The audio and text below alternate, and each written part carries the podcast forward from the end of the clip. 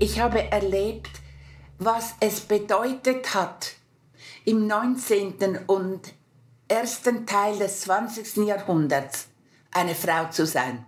Und da ist mir etwas sehr klar geworden. Meine Großmutter, meine Mutter waren tapfere Frauen. Sie haben gearbeitet und sie waren, ich meine, meine Großmütter waren Bedienstete, meine Mutter hat sich dann hochgearbeitet, aber sie hatte nicht ein Selbstbewusstsein als, sagen wir mal, als Frau, als weibliche Frau, sondern als tatkräftige, tapfere Macherinnen.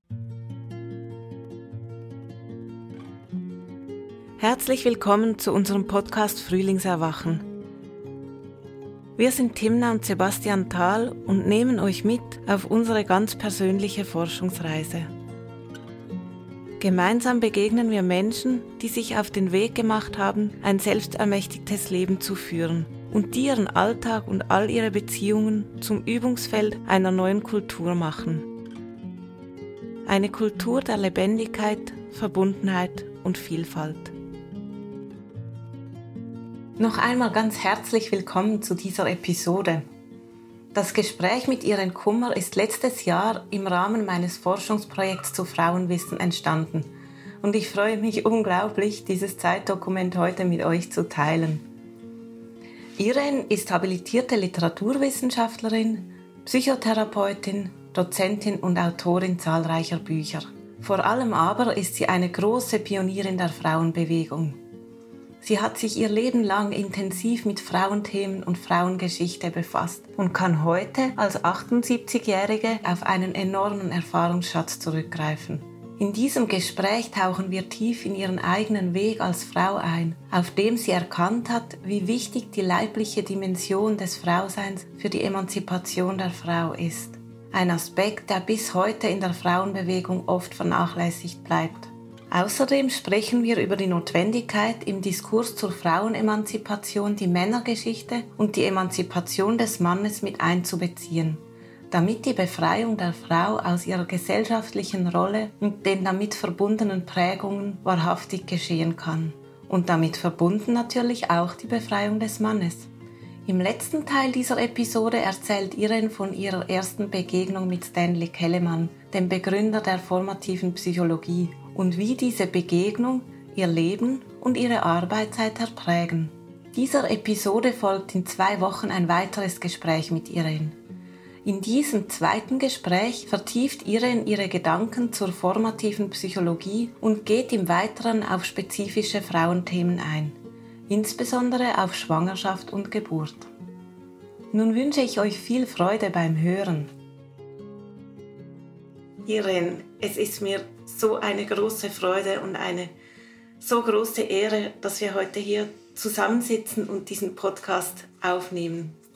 Oh, ich freue mich auch sehr, ähm, solche Anliegen, die mich ein Leben lang begleitet haben, nochmals aufzufalten. Ja, das ist wirklich ganz besonders. Ich habe ja ein bisschen jetzt im Vorfeld, bin ich nochmal meine Unterlagen durchgegangen, die ich, ich habe ja bei dir vor das sind jetzt fast zehn Jahre, habe ich die Ausbildung absolviert am Zentrum für Form und Wandlung, das du aufgebaut und geleitet hast.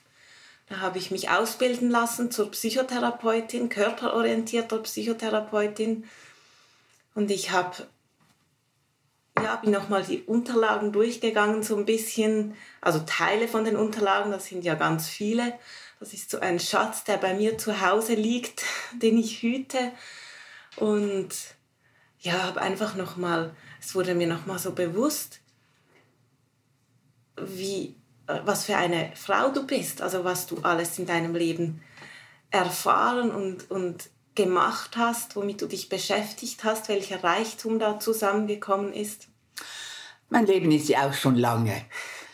Ähm, ich bin ja schon 1944 noch als Kriegswahre geboren und ähm, schätze mich glücklich, dass ich heute noch tätig sein kann. Mhm. Es ist nicht selbstverständlich. Ja, das ist es nicht.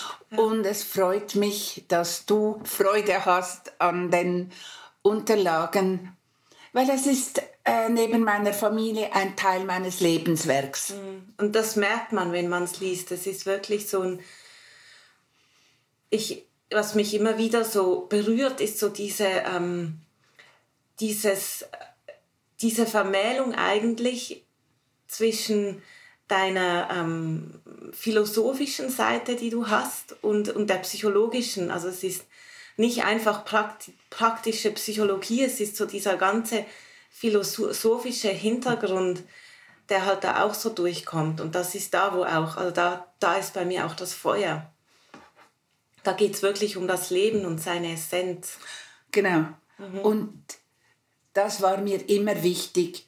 Man kann Leute nicht einfach behandeln, weil so viele Lebensfragen zum, zum, zum Tragen kommen. Äh, es geht ja auch nicht, ich habe mich nicht nur als Behandlerin von Krankheiten verstanden, sondern ein, eine Vorlesung, die ich gehalten habe, bringt das zum Ausdruck. Das ist eine Beratung und Therapie im Umgang mit Entwicklungsproblemen und Lebenskrisen. Und das war mein Leben lang eigentlich das Anliegen mit Wachstum, Wandlung und Wendezeiten. Weil das ist unsere Chance und das ist die Chance, die wir bis am Ende haben und die ich auch immer gerne wieder vermittle. Lernen können und eigentlich auch müssen wir bis am Ende. Die Übergänge, das war ja auch ein großer Teil.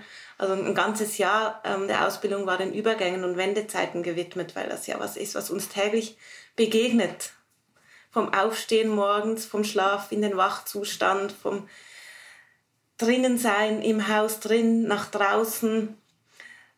Durch vom Übergang ähm, als private Person zur öffentlichen Person, zur Berufsperson und wieder zurück. Und wieder zurück, genau. Und dann all die großen Übergänge. Das gibt so viele Bereiche, also fast alle Bereiche in unserem Leben sind Übergangsthemen. Und diese zu gestalten, das ist ein ganz wichtiger Aspekt der therapeutischen Arbeit, denke ich. Es sind alles mhm. Wachstumsprobleme mhm. und Wachstumsthemen. Ja. Ja, jetzt sind wir schon mitten im Thema drin. Ähm, ich habe ja auch noch mein Notizbuch mitgenommen, das ich gemacht habe. Da habe ich eben auch noch reingeguckt, ähm, als ich bei dir die Ausbildung begonnen habe. Ich weiß noch, wie ich da die ersten ähm, Workshops, das ging ja dann immer ein Wochenende, Freitag bis Sonntag.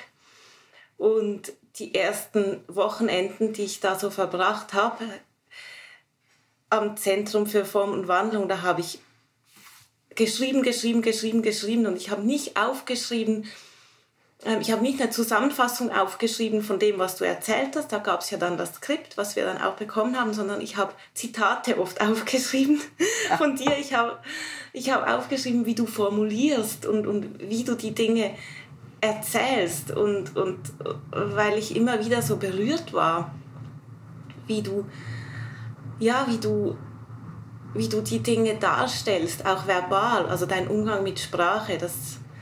Ja. Eine meiner Leidenschaften. Ja. Und heute, da geht es jetzt nicht nur um die fachliche Ebene, um die geht es auch. Es geht ja um, das, um die Frauenthemen, wie wir als Frau unseren Weg gehen können und zu einer, wirklich zu einer eigenen Autorität auch finden ähm, wie wir uns loslösen können von diesen gesellschaftlichen und kulturellen Konzepten und Korsetten, in denen wir stecken. Und dazu hast du bestimmt aus therapeutischer Sicht ganz viel zu sagen, aus den großen Themen ähm, Schwangerschaft, Geburt, Mutterwerden, und zum anderen geht es auch um, um, dein Leben, Irene, wie, wie du als Frau, als Mutter zweier Kinder und Großmutter dreier Enkelkinder so deinen Weg gegangen bist und gehst. Und wir starten jetzt einfach mal und gucken, wohin wir kommen. Wir starten mit ähm, deinem Weg als Frau und so die erste Frage, die ich da habe für mich, war das ja, als ich dich kennengelernt habe, das war ein großes Ereignis für mich, weil ich als Frau auch ständig auf der Suche war, also als heranwachsende Frau und dann als schon ein bisschen weitergereifte Frau, als ich in die Ausbildung kam, da war ich ein bisschen über 30 und ich war da wirklich stark immer noch auf der Suche nach Vorbildern auch, weil ich gemerkt habe, es gibt nicht viele. Nicht viele Frauen, an denen ich mich wirklich orientieren kann. Und du warst eine dieser Frauen, wo ich so gedacht habe, oh, da ist eine Frau, das ist eine starke Frau. Die ist wirklich, die geht ihren Weg. Die ist ein Vorbild. Und ich habe dich immer so wahrgenommen als, ja, so ganz in, in deiner Kraft und, und und ganz in deinem persönlichen Weg. Und, und das ist meine Wahrnehmung, die ich hatte. Und so ist meine erste Frage, wie nimmst du das wahr? Wie, wie hast du das Gefühl, bist du, also bist du angekommen in, einer eigenen, in deiner eigenen Autorität als Frau im Leben? Das war ein langer Weg. Also es war nicht etwas, was äh, einfach vom Himmel gefallen ist. Und ich habe jetzt nochmals im Vorspiel zu diesem Podcast, habe ich nochmals meinen Lebensweg Revue passieren lassen. Und ich habe gemerkt, angefangen habe ich eigentlich im 19. Jahrhundert. Meine Mutter war 42, als ich zur Welt kam, mein mhm. Vater war 59. Und meine Mutter war einerseits äh, eine Berufsfrau. Sie hatte einen schweren Weg. Ich stamme aus sehr einfachen Verhältnissen. Und meine beiden Großmütter mussten schon arbeiten. Die mussten. Meine Mutter hat es gemacht, um ihre Riesenfamilie zu unterstützen. Sie war die Matriarchin der Familie. Das gab ihr auch ein Stück Selbstbewusstsein. Sie selber war ab zwölf Jahren ein Verdingkind mhm. äh, und hat natürlich da schwierige Zeiten gehabt. Sie konnte nur sechs Jahre zur Schule gehen und dann als erwachsene Frau hat sie sich emporgekämpft, bis sie, was sie dann mit Stolz erzählt hat, Filialleiterin bei Dosenbach wurde. Und das ist für jemanden wie sie ganz äh, wichtig gewesen und ein Leben lang hat sie darunter gelitten, dass sie nicht fehlerlos schreiben konnte. Also das war ein Mix von fraulicher Kraft im Sinne von ich tu's und von Minderwertigkeitsgefühlen aufgrund einer für damals ziemlich typischen Geschichte. Und auch meine Großmütter äh, waren ja von, davon betroffen, die sind beide im 19. Jahrhundert geboren. Und meine Großmutter mütterlicherseits, die hat es schwer gehabt. Sie hat es wirklich schwer gehabt und ist am Schluss dann auch daran zerbrochen. Meine Großmutter väterlicherseits hat es auch schwer gehabt. Und sie war eine erstaunliche ganz kleine Frau, mit, als sie etwa 13 Jahre alt war, hat sie beide äh, Eltern verloren gehabt. Also ihre Mutter ist in einem See im Isental ertrunken und hat ihren Bruder an der Hand genommen und ist mit ihm ausgewandert alleine. Mit 13 Jahren? Mit 13 Jahren ins Bernbiet und hat sich dann dort angeboten als Dienstmädchen. Unglaublich. Ja. Mit 13 Jahren. Mit 13 Jahren. Und äh, sie hat beide Großmütter haben 13 Kinder geboren. Acht haben überlebt bei meiner Großmutter väterlicherseits. Und sie musste für diese aufkommen. Und sie, ich meine, das ist eine andere, sie waren so arm, dass im Winter immer nur ein Teil der Kinder in die Schule gehen konnten, weil sie nicht genügend Schuhe hatten. Das, sind, das kann man sich heute kaum Nein. vorstellen, wie das, Nein. was das für Lebensbedingungen waren. Das war unglaublich und diese Frau bewies eine Stärke und meine Halbschwester, die auch 30 Jahre älter ist als ich, bei uns sind die Generationen etwas verschoben, die hat mir erzählt, die hatte mit ihrem Leben den Frieden gemacht und hatte ein schönes Alter. Ja. Die hat das irgendwie geschafft. Und was mir geblieben ist, ist, ähm, Frauen können, dürfen, müssen vielleicht auch arbeiten, wie immer. Und meine Mutter als Kind aus so einer Familie hatte einen großen Ehrgeiz in Bezug auf mich. Ich war ja ein spätes Kind. Du warst nicht ihr ein einziges. Doch, ich war ihr ah, einziges, einziges kind. Mein kind. Vater hatte ja. noch eine frühe Tochter. Ja. Mit einer, äh, mit einer Engländerin. Und meine Mutter war eigentlich froh, hatte sie nicht noch mal einen Haufen Kinder. Die war ja als Älteste, war die schon Mutter, als sie noch ein halbes Kind war. Stimmt, ja. Die hat ja diese ganze Geschwisterschar ja. gehabt, ja. Und das kenne ich äh, auch aus meiner äh, Jugendberatung in der Innerschweiz. Da gab es damals, als ich jung war, noch Kinder, Jugendliche aus diesen riesigen Familien, die noch erleben mussten, wie sie sich in diesen Familien zurechtfinden konnten. Und mhm. die haben zum Teil äh, mir auch gesagt, ich habe schon als Kind Mutterpflichten gehabt. Ja, da hat sich also in, aus heutiger Sicht äh, haben sich die Konstellationen, die Rollen verdreht. Damals war das ja normal. Damals war das, ja, das, war das ziemlich normal.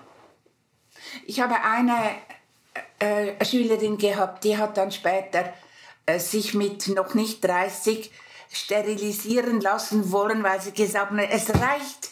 Ich habe mein Muttersein gelebt mhm. und die hatte große Schwierigkeiten, einen Arzt zu finden, der das gemacht hat. Weil alle von, ja, du weißt nie, wie später. Und sie wusste, sie ist eine Künstlerin geworden. Nein, das will ich nicht. Das war damals aber wie nicht drin. Das war nicht im Programm von Frau. Mhm. Und was ich damit sagen will, ich habe erlebt, was es bedeutet hat, im 19. und ersten Teil des 20. Jahrhunderts eine Frau zu sein. Und da ist mir etwas sehr klar geworden. Meine Großmutter, meine Mutter waren tapfere Frauen.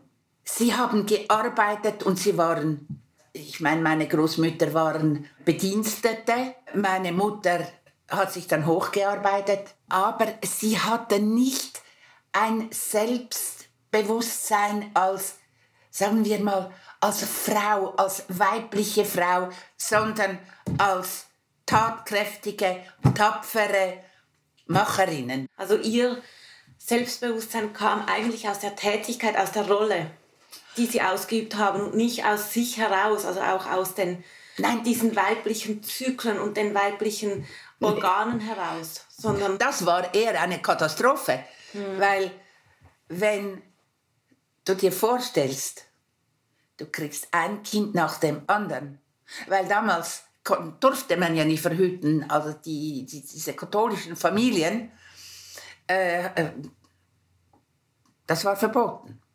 Ja. Und nicht verhüten dürfen hätte geheißen, entweder ich zähme meinen Mann äh, oder ich krieg halt eins nach dem anderen. Mhm. Und die Männer, die haben auf ihr Recht gepocht. Dann gab es so viele Kinder. Und ich weiß das von meiner Großmutter mütterlicherseits. Sie hat trotz allem, sie hat ihre Kinder geliebt.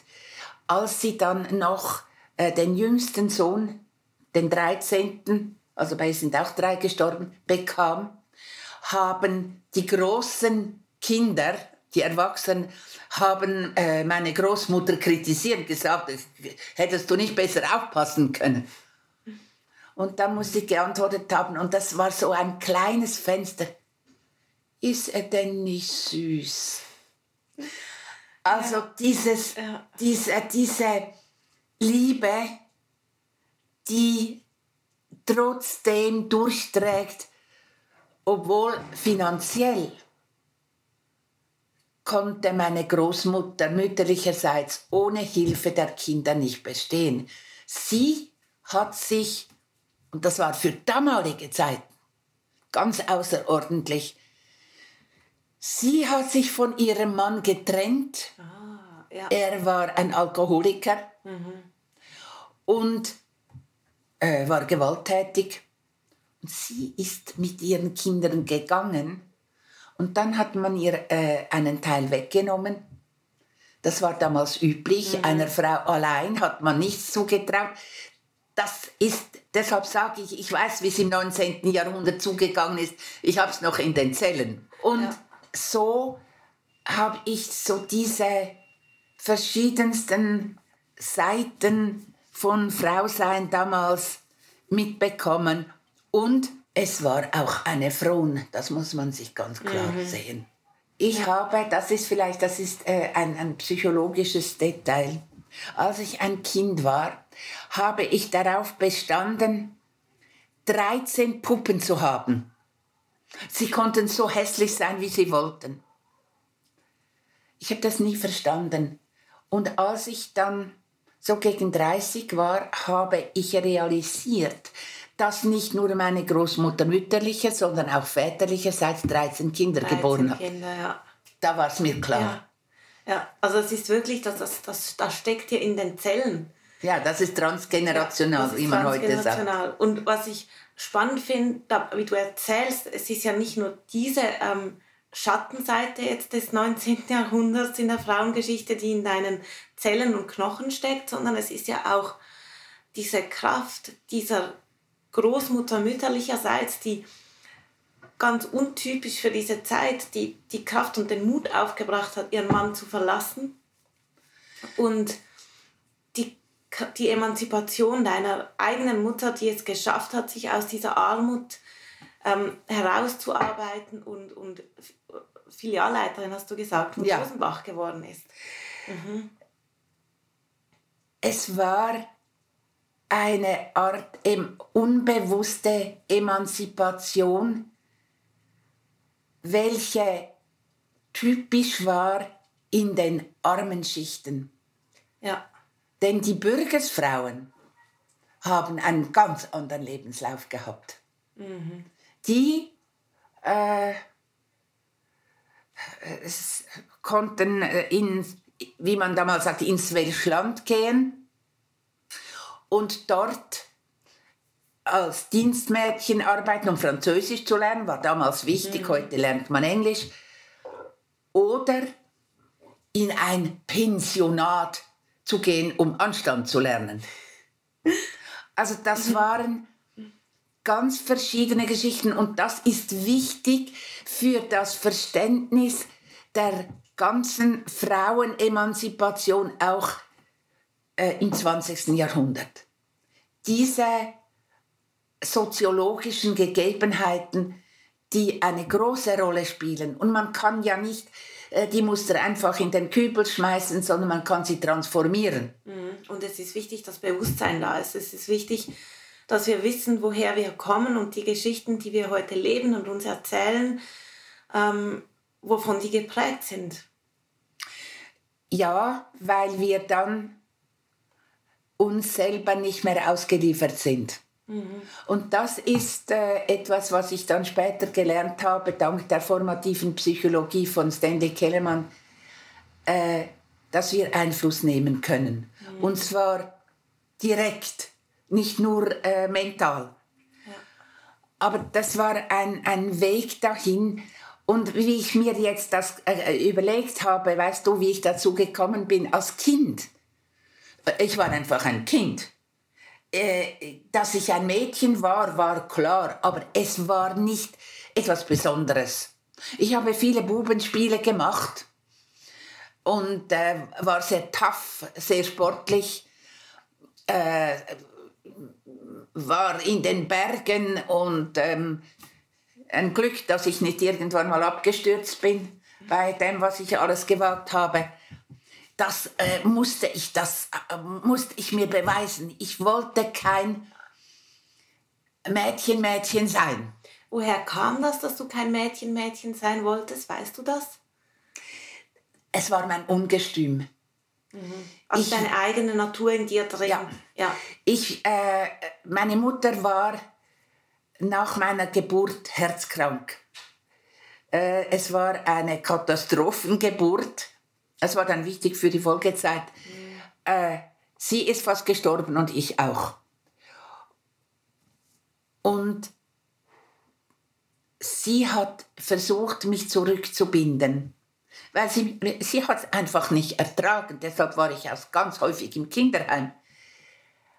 Aber ich war, ich hatte was, das habe ich mich, ich hatte was Ungestümes, was mhm. Wildes, was Temperamentvolles. Ich konnte mich schon zähmen. In der Schule war ich nicht, bin ich nicht über die Stühle und Bänke gegangen und zu Hause erst recht nicht. Aber ich hatte das in mir. Und wenn ich dann in die Ferien ging und ich war so in Feriencamps, dann habe ich das gelebt. Ich kam dann mit zerschlagenen mhm. Knien nach Hause oder einem verstauchten Fuß, wie immer. Aber ich habe zum Beispiel für andere Kinder auf den Bergtouren, ich war sehr stark. Mhm. Äh, trotz meinem ziemlich ähm, bohnenstangenhaften Aussehen, ich war sehr ausdauernd auch und habe dann noch die Rucksäcke von äh, anderen Kindern getragen. Hatte ich zum Teil drei, vier Rucksäcke und ähm, war trotzdem an der Spitze. Also das war so mein, mein Ding. Und damit habe ich mir etwas beweisen können. Ich bin stark, was ich so zu Hause nicht leben konnte. Das hat meine Mutter nicht ertragen. Und in der Schule, das war eine Offenbarung. Ich liebte die Schule. Es war so spannend, in der Schule zu sein. Ich habe alles aufgesogen. Und dort war ich etwas gezähmt, weil ich wissen wollte. Da hast du dich dann angepasst, aber aus eigenem Interesse. Ja, genau. Ja. Das war etwas ja. ganz anderes. Mhm. Und du ich frage mich gerade, weißt du, wenn du so erzählst, wenn du, du hast jetzt die Geschichte deiner Großmutter und Mutter ein bisschen ähm, umrissen und dann erzählst du jetzt von dieser Kraft, die du hattest, die aus dir herauskam als kleines Mädchen.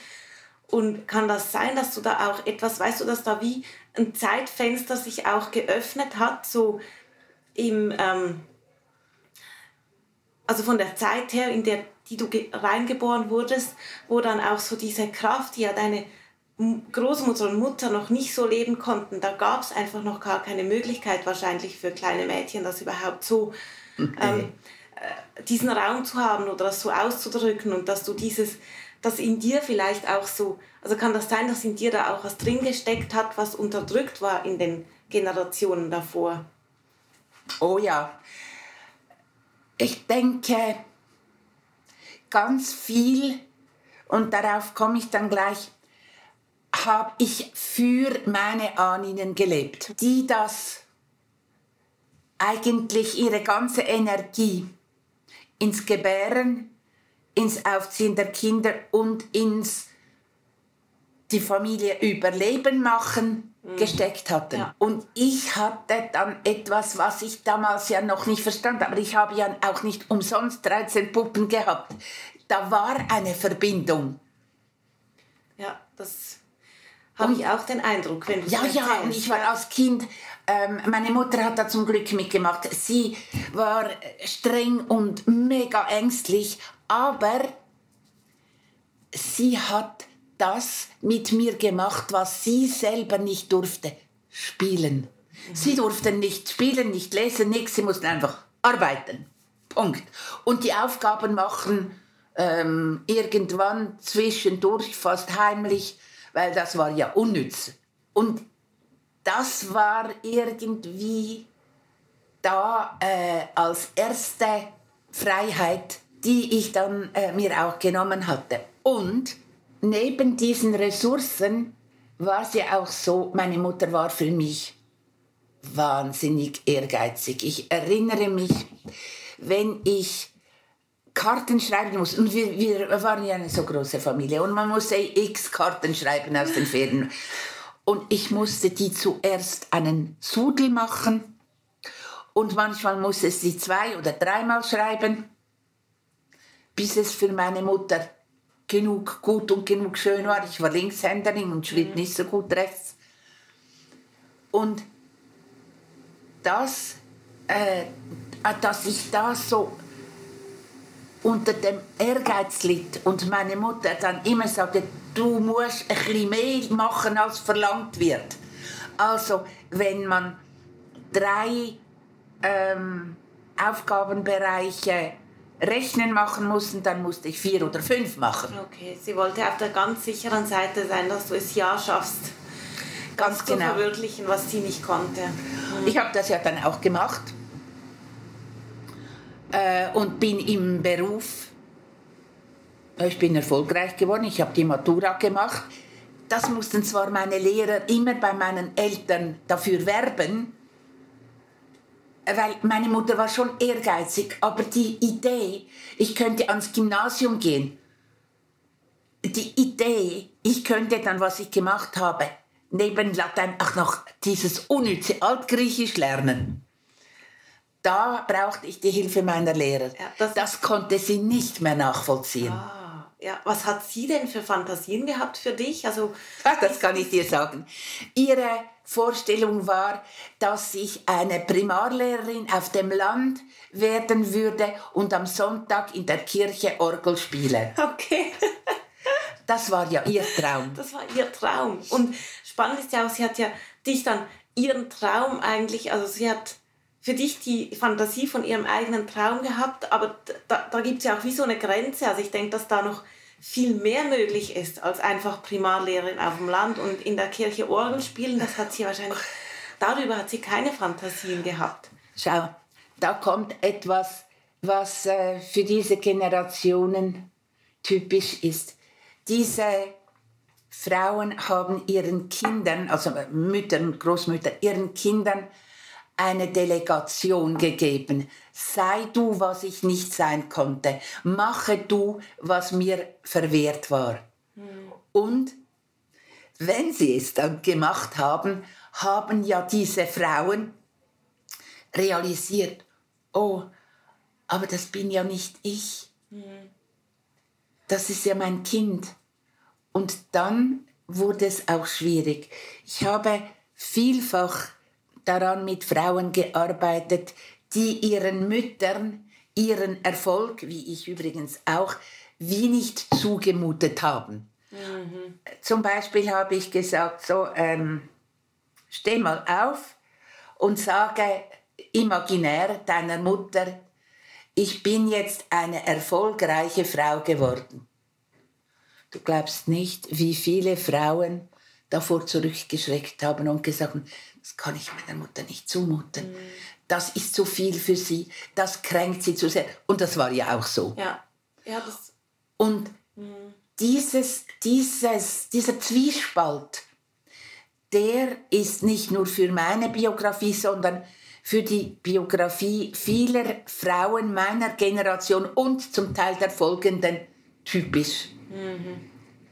Diese Mütter, diese unzähligen Frauen, die nicht werden durften, was sie hätten werden wollen. Ja. Die äh, das dann an ihre Kinder weitergegeben haben.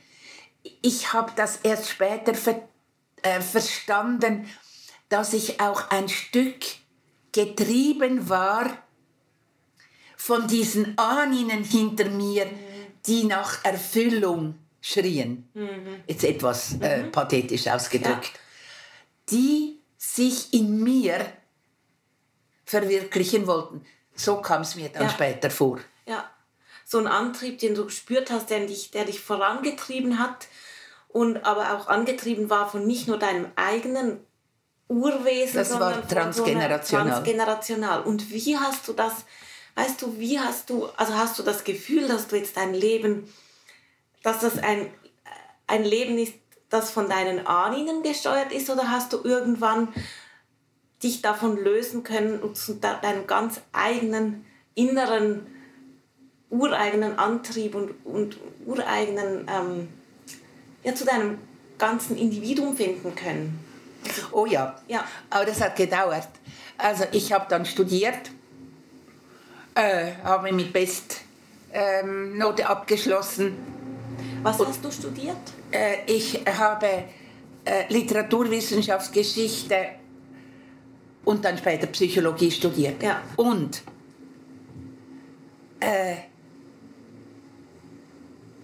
es war für mich nach dem Gymnasium, da war ich immer unter diesem, diesem schrecklichen Notendruck, war das ein Befreiungsschlag. Mhm. Ich konnte endlich studieren, was ich wollte und endlich ähm, hat auch niemand mich, sich gefragt, in dem Segment, anderswo war es anders, äh, ob ich jetzt ein Mädchen oder ein Junge bin. Also da war einfach, äh, ist sie gut oder ist sie nicht gut? Ja. Ja. Und da konnte ich mich austoben. Ich konnte lange Seminararbeiten schreiben. Äh, ich konnte eine ausführliche Dissertation schreiben. Das, damit habe ich dann auch etwas erreicht. Aber es war ja immer noch nicht genug. Aber da fing dann mein eigener Impetus an. Äh, ich habe ja dann unterdessen die Therapieausbildung gemacht. Ich hatte an einem Seminar äh, unterrichtet, also zukünftige äh, Lehrerinnen, ein Mädcheninternat. Mhm. Und angefangen habe ich damals auf der Treppe. Äh, dummerweise habe ich dann irgendwann gesagt, dass ich Psychologie mache, weil ich war hier als Deutschlehrerin angestellt. Und dann kamen die Mädchen in der Pause und haben gesagt, Sie, ähm, äh, Sie sind doch Psychologin. Ähm, könnte ich mit Ihnen reden? habe mich dann ja. auf die Treppe gesetzt in der Pause. Das war deine erste Therapie, deine erste Praxis, die Treppe. Absolut, absolut. Und äh, dann, äh, das war ja, die Mehrzahl der Lehrerinnen waren Nonnen. Ach. Und die ja. haben sich dann gefragt, was treibt diese Frau mit diesen Mädchen hier? Die waren mhm. ja auch sehr konservativ. Nur die Rektorin, die war konservativ und darauf komme ich, das war auch für meine Entwicklung sehr wichtig, nur im Bereich Erotik, Sexualität. Mhm. Also sie hat mich mal angegangen, weil ich äh, zu kurze Röcke trage, Miniröcke, war weit davon entfernt. Äh, aber sie hat gesagt, braucht das? Ja, äh, die, die Beratung von Jugendlichen. Und ich habe gesagt, du hast keine Ahnung, wie viele wirkliche Probleme haben. Und dann hat sie mich angeschaut und gesagt, gut, dann institutionalisieren wir das. Und es war eben eine ah. Privatschule, sie ja. konnte das. Ja. Insofern war sie total mutig mhm. und alles auf immer halb emanzipiert. Das war wie das, was ich versuche zu erklären, was meine Ahnen betrifft.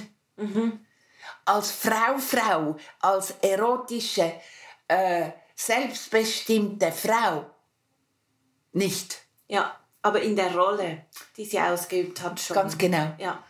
Und das ist ein wichtiger, das ist wirklich, das wird mir jetzt auch im Gespräch so bewusst, stimmt, das sind wirklich zwei verschiedene Ebenen. Ja.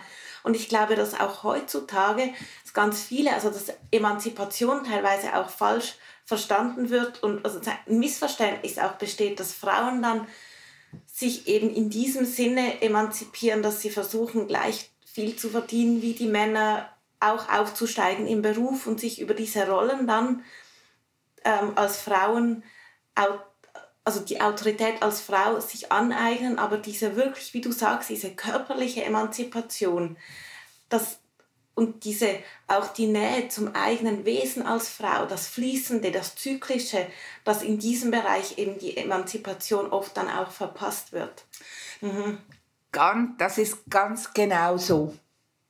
Mhm. Und das ist ein, ein, ein wichtiger Teil, auf der diese, äh, äh natürlich gibt es auch fließende Grenzen, aber dieser Teil, der ähm, ich habe meinen Beruf, ich identifiziere mich damit, aber auch da, äh, das habe ich x-mal beschrieben, äh, haben Frauen es zwar gemacht, aber sich nicht wirklich damit identifiziert. Mhm. Mhm. Zum Teil. Zum Teil schon. Und was sie haben, sie haben äh, im Beruf dann den Druck gehabt, männliche Qualitäten zu zeigen. Ja, sich also ich passt. Ja, ja mhm. ich, äh, ich muss jetzt das den Männern abgucken. Mhm.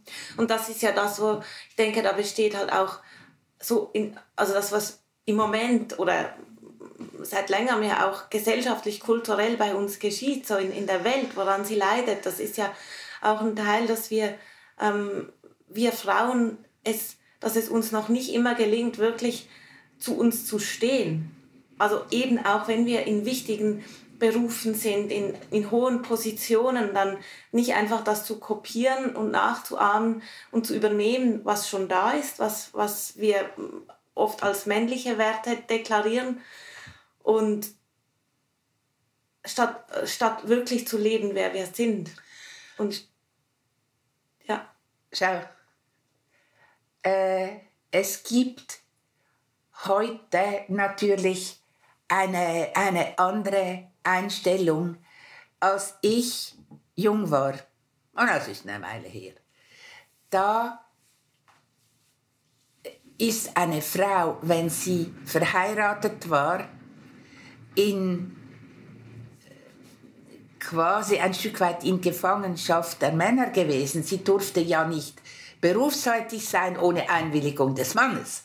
Das muss man sich vorstellen. Mhm, das ist Wahnsinn. Ja. Das, ja, das können heutige Frauen sich gar nicht mehr wirklich präsent halten, äh, dass ein Mann sagt, das Veto einlegen kann und sagt, mhm. du gehst nicht arbeiten. Mhm. Und es war damals ja so, dass es für einen bürgerlichen Mann beschämend war, wenn seine Frau gearbeitet hatte, weil man dann den Verdacht hatte, dass der Mann sie nicht ernähren könne.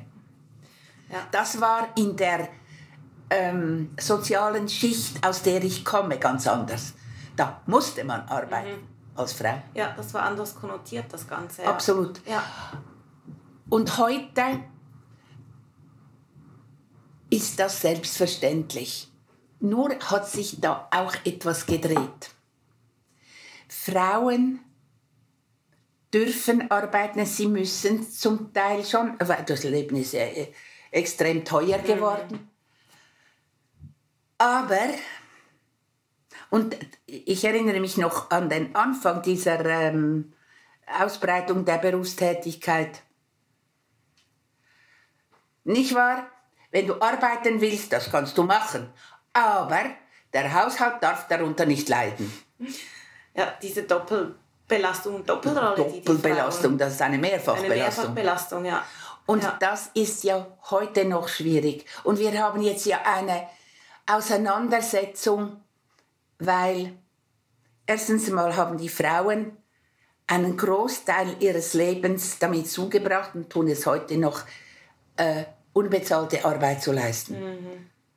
Unser, unsere Gesellschaft lebt davon, mhm. dass Frauen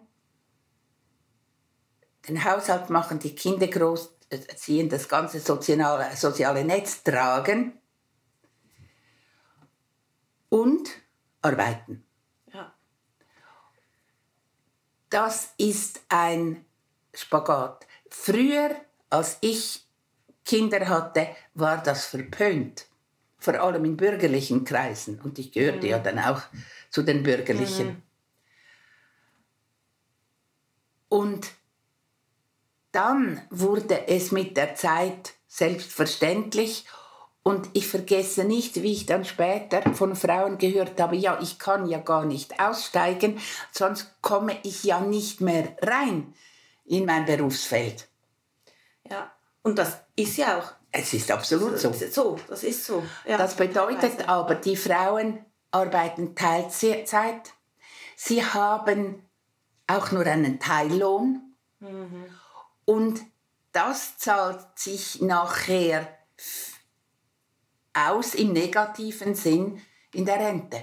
Also äh, äh du kannst jetzt nachschauen, das kommt jetzt ja zur Sprache, wo es um die Erhöhung äh, der AHV geht, also um die Alterserhöhung auf ja. 65.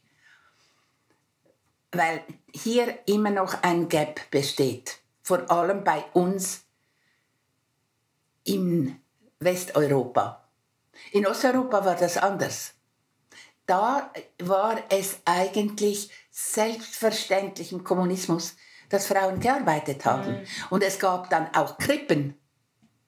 Ja, die Kinderbetreuung war da gedeckt, ja. Ja, und wie dann die Mauer fiel, äh, fielen diese Frauen aus allen Wolken, weil sie plötzlich merkten, da gibt es diese Infrastruktur ja gar nicht mehr. Und interessant ist, mein Schwiegersohn kommt aus der ehemaligen äh, DDR. Und für ihn ist es keine Frage und war nie eine, dass beide Teilzeit arbeiten und beide Kinder, die Kinder betreuen. Ja, der ist so sozialisiert, der kennt das so. Mhm. Und da merkt man, wie groß der Einfluss der Sozialisation ist. Mhm. Die haben ganz andere Probleme. Aber das haben sie nicht. Und, und ich denke manchmal, meine Tochter hat das gut gemacht. Weil äh, wenn mhm. diese, dieser Kampf wegfällt, weil man sieht ja, dass die Frauen, wenn sie nicht äh, Kinder haben, noch nicht, dann für beide Teile, auch für den Mann, ist es selbstverständlich, dass man diese emanzipativen Werte auf beiden Seiten lebt. Das, ich meine, es bedeutet ja auch eine Emanzipation des Mannes. Ja, das ist ein ganz wichtiges Thema, die Emanzipation des Mannes. Ja. Weil es da ja auch darum geht, also die Männer in diesen Rollen sind, wo sie jetzt sind, da sind sie auch nicht freiwillig drin. Nein. Mhm. Und das ist ein, ein Aspekt, der wird oft vergessen, wenn es auch um die Emanzipation der Frauen geht. So gegen den Mann zu sein, aber der Mann ist ja in dem, wo er drinsteckt, da ist er auch reingekommen durch die Geschichte und dann sieht, da sind so viele Traumatisierungen und Verletzungen dahinter. Das ist äh, etwas ganz, ganz Wichtiges. Wenn, man, wenn wir jetzt zurückschauen äh, ins 19. Jahrhundert, da habe ich einmal in einem Vor äh, zu einem meiner Bücher ähm, geschrieben, also die, die Caroline von Günderode war ja eine junge Frau, äh, die versucht hat, sich zu emanzipieren. Sie war ja Schriftstellerin. Ähm, und sie hat sich dann das Leben genommen, weil sie damals keine Chance hatte.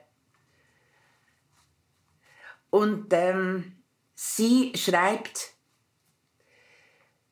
des Glaubens Höhen sind nun demoliert, und auf der flachen Erde schreitet der Verstand und misset alles aus nach Klafter und nach Schuhen. Und Christa Wolf, die das Vorwort geschrieben hat, schreibt, und das ist das Interessante, der gleiche Augenblick, der Frauen befähigt, zu Personen zu werden, was heißt, ihr wirkliches Selbst hervorzubringen. Und sei es wenigstens im Gedicht, dieser gleiche historische Augenblick drängt die Männer zur Selbstaufgabe, zur Selbstzerstückelung, beschädigt ihre Fähigkeit zu lieben, zwingt sie, die Ansprüche unbändiger zu Liebe fähiger Frauen als unrealistisch abzuweisen. Das äh, zeigt auch die Liebesgeschichte der Caroline von Günderode. Aber das ist auch ein Teil, der vergessen wird. Mhm. Mhm. Äh, wenn man nur von diesen patriarchalen ähm, Dominanzen spricht, Männer sind genauso eingebunden gewesen in soziologisches Muss. Sie hatten keine Wahl. Nein, und das ist das Entscheidende. Mhm. Ich meine, sie hatten es vielleicht besser als die Frauen, aber sie hatten keine Wahl.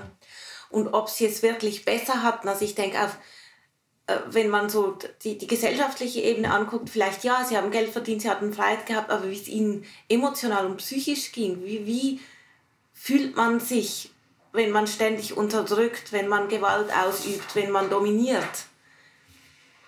Das ja. ist wahrscheinlich nicht so wirklich zum Ausdruck gekommen. Aber irgendwo hat sich doch ja, also niedergelassen. Da, ja. Denke man an die Effi Briest. Ich meine, der Mann, der sich duellieren musste, der wollte das ja eigentlich mhm. gar nicht. Also die, dieses Eingebundensein in die Rollen, das ist ein soziologisch gesehen äh, gefängnisgleiches Korsett. Mhm. Ja.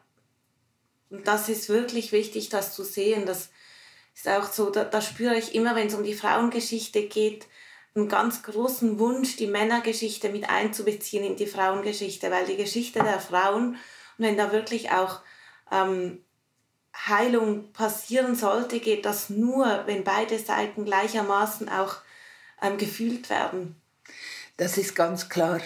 Und es gab ja, im frühen Mittelalter waren ja äh, Männer und Frauen gleichwertiger.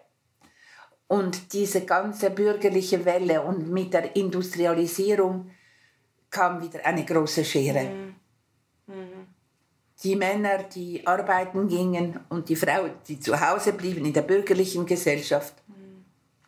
Und die gnadenlose Ausbeutung äh, in den unteren Schichten, in denen aber natürlich die patriarchalen Muster ebenfalls bestanden. Mhm. Ja, und halt so diese Reduktion auf Leistung und Produktivität. Und diejenigen, die halt leisten und produktiv sein können, in dem kapitalistischen Sinne, das waren die Männer. Und das, was die Frauen geleistet haben, das war halt das, was dann plötzlich nicht mehr gezählt hat. Und ich denke, da ist wirklich mit der Industrialisierung halt etwas also so auseinandergeklafft. Mhm. Erinnere mich daran, wenn wir dann von äh, den Zyklen des Frauseins sprechen, äh, mit dieser Produktivität und diesem Allmachtsparadigma, ähm, es sind ja auch gewisse äh, Ebenen im Frausein abgewertet mhm. worden. Via was heißt Produktivität und wie verstehen wir das und wann ist sie es und wann ist sie es nicht. Mhm. Das war eine Wende, die dann ihrerseits ja am Anfang des 20. Jahrhunderts dazu geführt hat, dass der, das Anliegen der Solidarität und damit zum Beispiel die Gewerkschaften entstanden sind oder äh, die Individualpsychologie nach Adler, die den Begriff des Gemeinschaftsgefühls oder Gemeinschaftssinns geprägt hat, was ja heute in, in der Psychologie und in der Philosophie wieder zur Reflexion kommt. Also diese, diese Frauen- und Männergeschichten. Ich habe auch gedacht, mein Großvater mütterlicherseits, er war ein rassiger Mann, hoch zu Pferd etc. Meine Großmutter hat ihn mit 18 geheiratet, war schon schwanger. Äh, sie wurde von ihrem Vater zuerst mal verflucht. Das hat Jahre gedauert. Und er konnte ja seine Lust nicht ausleben, ohne dass die wieder diese Folgen hatten, die ja noch mehr in die Armut geführt hat. Mhm. Also diese, diese Not für beide es nicht ausleben zu dürfen, war enorm.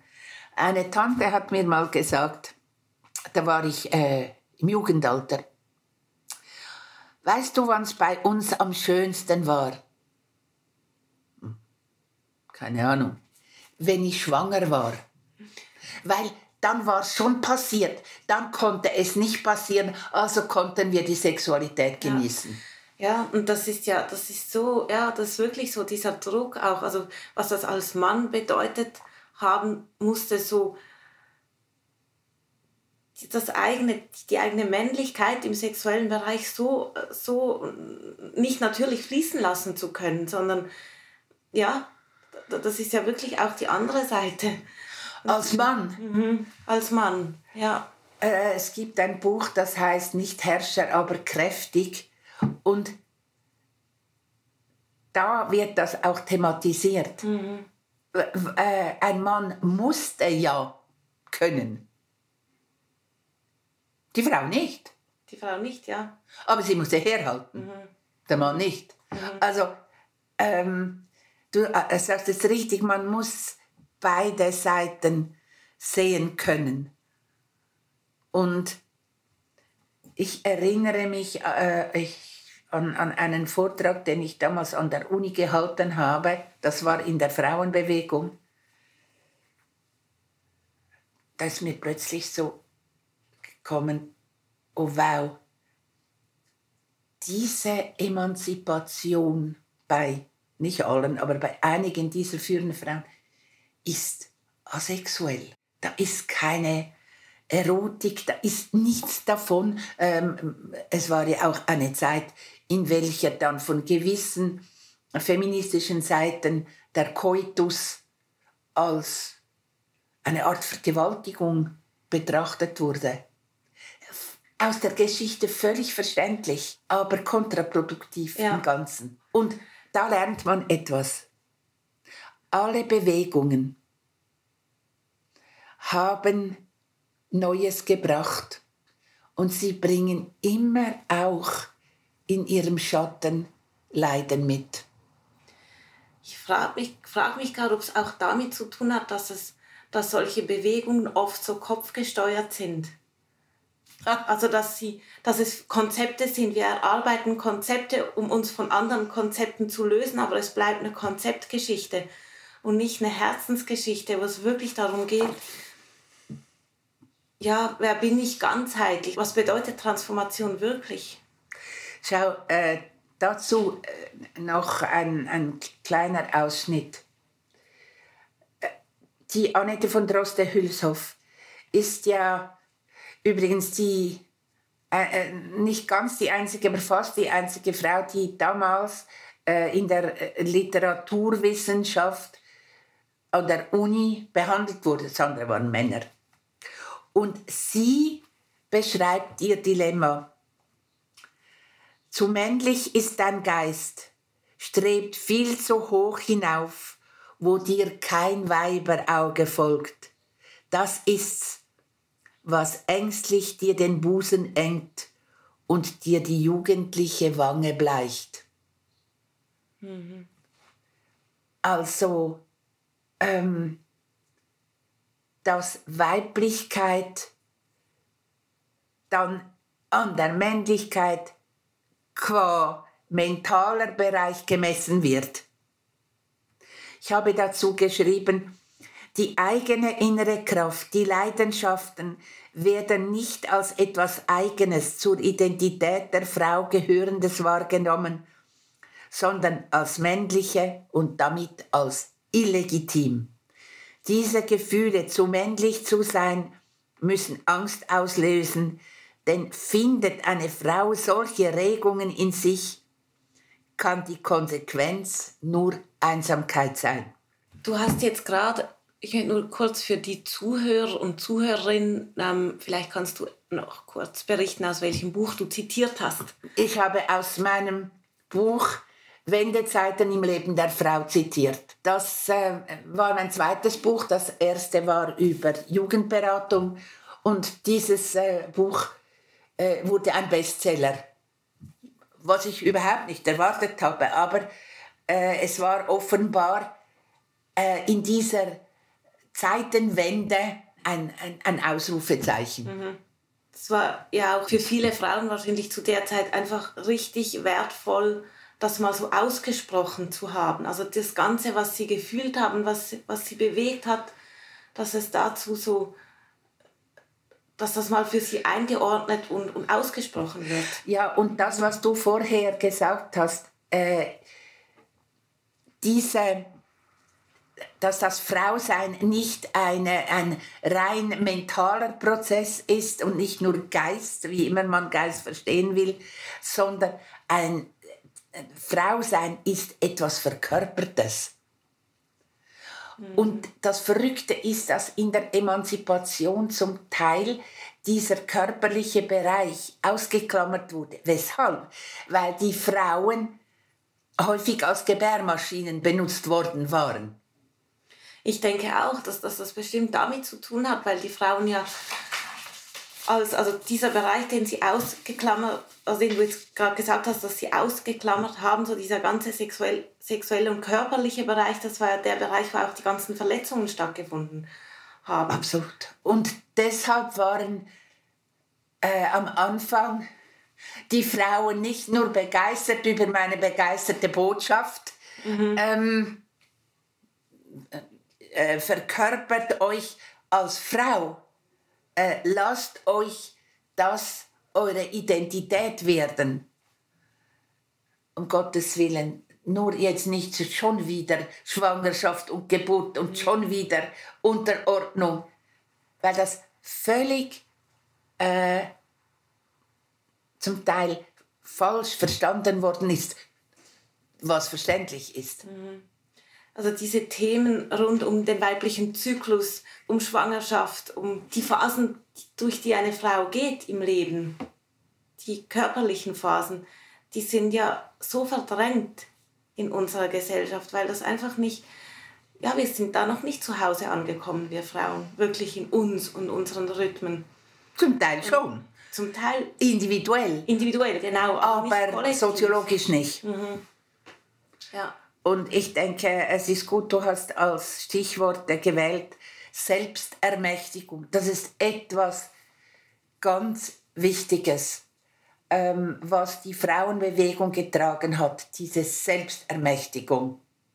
Und das äh, ist in meiner Geschichte eigentlich erst passiert, als ich erwachsen war und tatsächlich auch mit der Frauenbewegung dann in, in Berührung kam und dann natürlich mit, mit ähm, meinem Mutterwerden. Und das Zweite ist die Eigenständigkeit. Und das sind ja, das Zweite Minst ist ja ein leibhaftes Wort. Mhm. Das ist ein Wort, was zeigt, ähm, sich selber als Frau wahrzunehmen, zu fühlen und zu verwirklichen im Sinne zu, von zu verkörpern. Mein Kindsein war von diesen Genderfragen ziemlich unberührt. Ich habe gemacht, mir war es auch äh, ziemlich egal, was die anderen gedacht haben.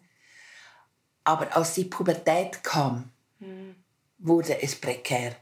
Meine Mutter hatte so Angst, ich könnte schwanger werden. Sie hat mir äh, Sexualität vor der Ehe verboten, damals. Und das war, was ich früher einmal gesagt hatte. Ich bin erzogen worden wie ein Mädchen im 19. Jahrhundert.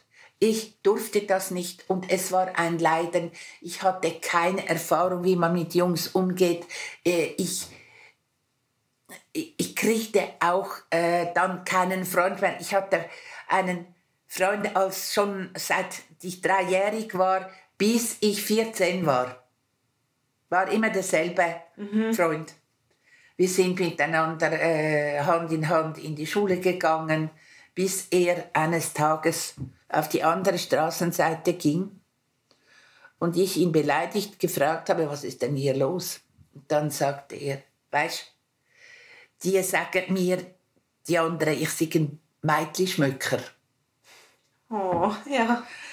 Und ja, äh, dann war es vorbei. Dann war es nicht die Beziehung, aber die, dieses Miteinander zur Schule ja. gehen, das war, diese Selbstverständlichkeit war vorbei. Mhm. Mhm. Und im Jugendalter war ich war so verklemmt. Weil ich eigentlich, ich durfte ja keine Erfahrungen machen. Und warst du damals, also war das damals, also waren, wie waren die anderen Mädchen in deinem Alter?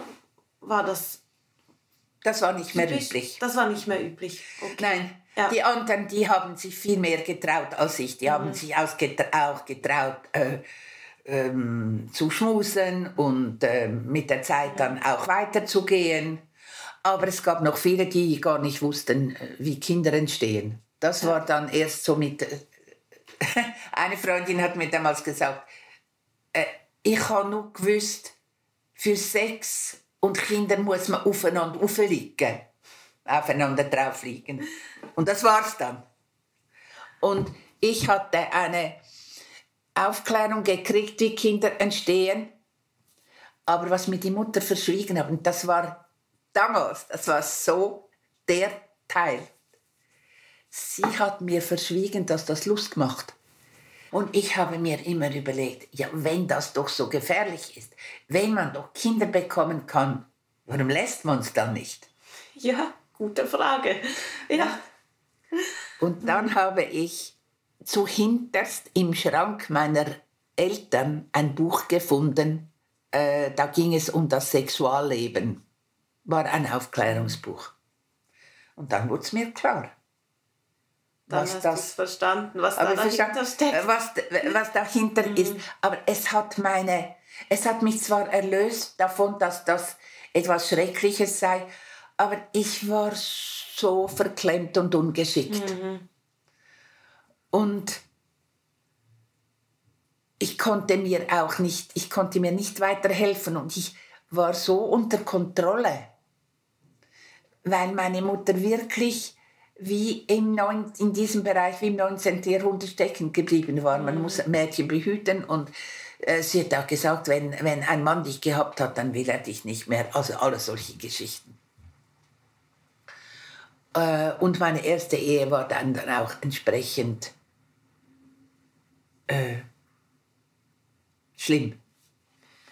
Wann hast du zum ersten Mal geheiratet? Mit Wie alt warst du? 25. 25. Und war das auch dein erster Sexualpartner? Ja, absolut. absolut. Also und wenn ich vor, vor der Ehe was mit ihm gehabt hätte, hätte ich ihn. Ich wollte ihn ja eigentlich nicht heiraten. Ich musste ihn dann, äh, weil meine Eltern fanden, so jetzt. Ähm, jetzt wird es Zeit. Ja. Genau. Ja. Aber äh, ich war so in Anführungszeichen unschuldig. Und dann, äh, vier Jahre später, habe ich mich getrennt. Und dann äh, waren so die wilden Zeiten. Und dann habe ich dann auch aus, angefangen auszuprobieren. Ja. Hat mich nicht wirklich glücklich gemacht, aber ich habe wenigstens das Gefühl gehabt, ich gehöre dazu. Und das, Ich möchte das kurz Ja. zeitlich ein bisschen einordnen. Du hast, also als du unterrichtet hast in dieser ähm, Schule, da war ich 27, als ich dann- angefangen das habe. war während dieser ersten Ehe. Ja. ja, und da hast du also innerhalb dieser Ehe deine ersten sexuellen Erfahrungen gemacht, auch deine erste, das war deine erste Partnerschaft, denke ich, also dein Ja. erster mm, Freund, Mann, den du dann hattest. Und vier Jahre später sagst du, hast du dich getrennt von diesem Mann. ich war so Was, unglücklich. was war da, also hast du da, ähm, weißt du, ich frage mich gerade, was ist mit deinem, du hast ja als Kind diese unbändige Kraft gehabt, diese Wildheit, diese, wie war das, als du in, der, in dieser Ehe warst? Oder, Ja, es, es, war, es war nicht schön, weil, weil er gar nicht wollte. Also ich, ich saß da mit meinen Begierden und konnte sie nicht erfüllen. Und wenn ich ihn konfrontiert hatte, ist er ausgewichen. ja, also du hast dann schon versucht, ihn, also die Ehe hat dir dann auch die Legitimation gegeben, dass du dich angefangen hast, auch sexuell auszuprobieren. aber das Aber Dilemma war doch, da ich das nicht, da ich keine Erfahrung hatte, keine Vergleichsmöglichkeiten, nichts, bin ich ahnungslos in diese Ehe gegangen. und habe dann gemerkt, das funktioniert überhaupt nicht. Und auch, ich meine, es war ja nicht so, dass ich nicht gern äh, Sex gehabt hätte. Ich habe Freude dran gehabt. Also das ist nicht der Punkt. Sondern ich habe es dann, ich habe gesagt, jetzt kommt's. Und dann habe ich es dann vermisst. Ja, ja. Und äh, ich war dann so gezähmt. Aber ich war unglücklich. Mhm, Du warst unglücklich und das, es ist dir gelungen, dich innerhalb ziemlich kurzer Zeit, vier Jahre, da wieder rauszulösen. Ja, Ja. Und wie- war das auch schon so einer, ein wichtiger Schritt, ähm, weißt du, auf dich selbst zu? ja, das war's, weil dann habe ich angefangen auszuprobieren, was mich nicht besonders glücklich gemacht hat. Aber es musste sein. Also ich habe so ein Stück weit diese sexuelle Emanzipation mir verschrieben, damit ich auch eine Frau werden konnte. Es war nicht gerade prickelnd, aber ich habe es gebraucht. Ging es dabei auch darum, dich selbst besser kennenzulernen, was, ja, was deine Bedürfnisse sind? Was Oh, deine, das wusste ich ja. schon. Es war ähm, mehr den Mann kennenzulernen. Das hat mir gefehlt. Ja, ja.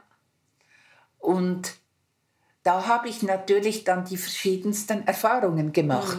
Und das hat mir ja dann einen Background gegeben. Den hatte ich ja nicht. Ja, Ich war wirklich wie ein Mädchen von äh, damals vor 100 Jahren. Und dann, um eine moderne junge Frau zu werden, habe ich mir das angetan. Bis ich dann den nächsten Mann kennenlernte, dem, in den ich mich dann ziemlich heftig verliebt habe. wie alt warst du da? Da war ich 34. Und ist das der Mann, mit dem du dann auch deine zwei Kinder Nein. hattest? Nicht, ja. Nein, d- das. Äh, bei, bei diesem Mann wäre ich eigentlich gern geblieben, aber er hatte schon Kinder und es hatte nicht Platz, dass ich auch noch Kinder kriege. Er hätte es mir zuliebe gemacht, aber ich habe das gespürt, das geht Ja. nicht. Aber es war eine ganz glückliche Zeit, die ich gehabt habe. Und äh, diesem Mann verdanke ich meine äh, sexuelle Identität, ja. weil ich auch damals damit gemerkt habe, aha, so kann das sein und du bist mit deinen Wünschen und Begierden nicht verkehrt oder äh, was weiß ich, sündig oder irgendwas, sondern das ist, das ist es. Und das ist normal und gut so. Und das bist du. Ja, Also so, ich habe mich gerade gefragt, was bedeutet eigentlich sexuelle Identität? Und äh, für mich hat es bedeutet, meinen Körper zu mögen, meine, mein Lustbedürfnis zu mögen, es zu leben und mich mit meinen Bedürfnissen einzubringen ja, und äh, es so zu leben, äh, dass der Mann auch spürt, dass ich Freude habe. Das gehört ja auch dazu. Viele Frauen, die sind ja, das haben mir dann Männer in der Therapie gesagt, haben einfach da gelegen und machen lassen. Und das war natürlich auch äh, in die, der, der äh, weiblich-männlichen Geschichte verankert. klar. Und das hat also bedeutet, zu, zu, ein, zu deiner zu sexuellen Identität zu finden, auch dich wirklich, also ganz mit dir und deinen Bedürfnissen zu ähm, Identifizieren. identifizieren und dich aktiv einzubringen ins Ja. Liebesleben. Äh, das war für mich dann klar, aber es war auch klar, weil ich einen Mann hatte, der Freude hatte. Äh, das war eine unglaubliche äh, Befreiung. Nochmals. Und ja auch ein Stück weit, denke ich, eine Befreiung aus eben dieser Geschichte des 19. Jahrhunderts, die du ja, obwohl du eigentlich was mitgebracht hast, so eine ureigene, ähm, ganz starke Kraft in dir, wurdest du ja doch irgendwie von, deiner, von der Geschichte deiner Mutter noch dominiert und in diese erste Ehe also das war ja nicht ich deine... War da, bin da hineingedrängt du bist worden. da hineingedrängt ja. worden und konntest dich zu diesem Zeitpunkt noch nicht auch gegenüber deiner Mutter emanzipieren und sagen, hey, das mache ich nicht mit. Das ging ja nicht, weil dieser erste Mann war eine hochgestellte Persönlichkeit. Ah, ja. Meine Mutter als ehemaliges Verdingkind hat das Gefühl gehabt, das ist die Erfüllung. Mhm. Ich habe nie von meinem Vater gesprochen. Mein Vater war ja damals schon, gegen, der war 70 plus, als ich dann eine Jugendliche war. Aber er war ein sehr lebensfroher, lebenslustiger, humorvoller Mann, der immer, also wenn wir irgendwie zusammen waren, dann hat er angefangen zu singen und er war auch, früher war er offenbar auch ein Frauenheld gewesen, der aber als erster verstanden hat, warum ich meiner ersten Ehe unglücklich war. Mhm. Mhm. Und er hat mir vor der Ehe gesagt, hast du denn das Gefühl, dass du mit diesem Mann sexuell glücklich wirst? Ich konnte darauf keine Antwort ja. geben. Wie hätte ich sollen? Ja, Aber er war Idee, wirklich, ja. äh, und das war ja auch eine Ressource in meinem Leben. Meine Großväter waren Alkoholiker, mhm. aber mein Vater, er war ein einfacher Mann. Er war Hotelangestellt, hat im Puralag gearbeitet. Aber er war auch vital. Er hat mit über 80 Jahren noch an einer Hochzeit eine Nacht durchgetanzt. Das muss man mal nachmachen. Und er ist 92 ja. Jahre alt geworden. Ja. Also, ähm, das hat mich irgendwie auch gehalten. Sonst hätte ich vielleicht verzweifeln mhm. können. Mhm. Und dann habe ich das, ähm, mit diesem Mann habe ich das leben können. Und das ist das Erste, was mich aufgeweckt hat. Und dann kam ja dann kam ja langsam die, die Frauenemanzipation, die zweite, also die, äh, was die vorherigen waren, das habe ich ja gewusst. Ich habe ja Literatur mhm. äh, unterrichtet an der ETH. Also, das war da, aber ich konnte es ja nicht leben, mhm. wirklich. Mhm. Und das war, das war ein Auftakt in meinem Leben. Wofür war es ein Auftakt? Was, was hat sich verändert für dich durch diese ähm, Beziehung mit diesem Mann und durch das Finden deiner sexuellen Identität? Was hat sich dadurch in deinem Leben verändert? Ähm, die Selbstermächtigung, so das Gefühl aus mir selbst leben zu dürfen und es ist gut so. Mhm. Dieses Selbstverständnis auch du ja. zu sein. Mhm.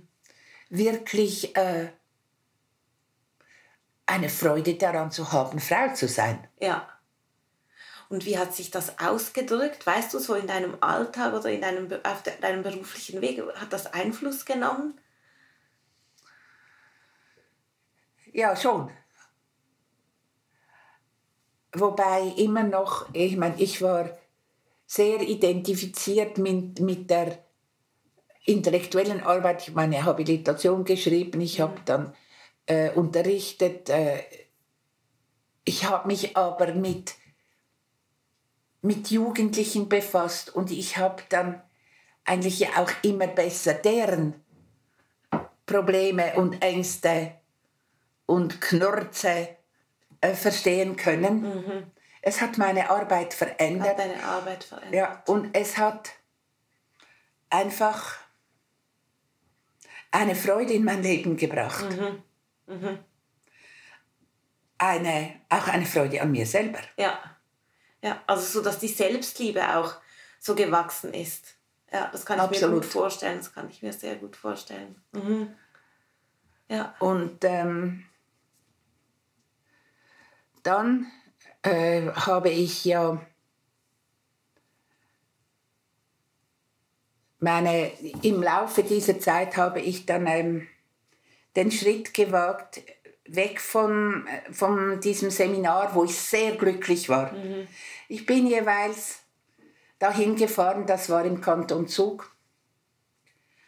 Und ich hatte so eine Vision.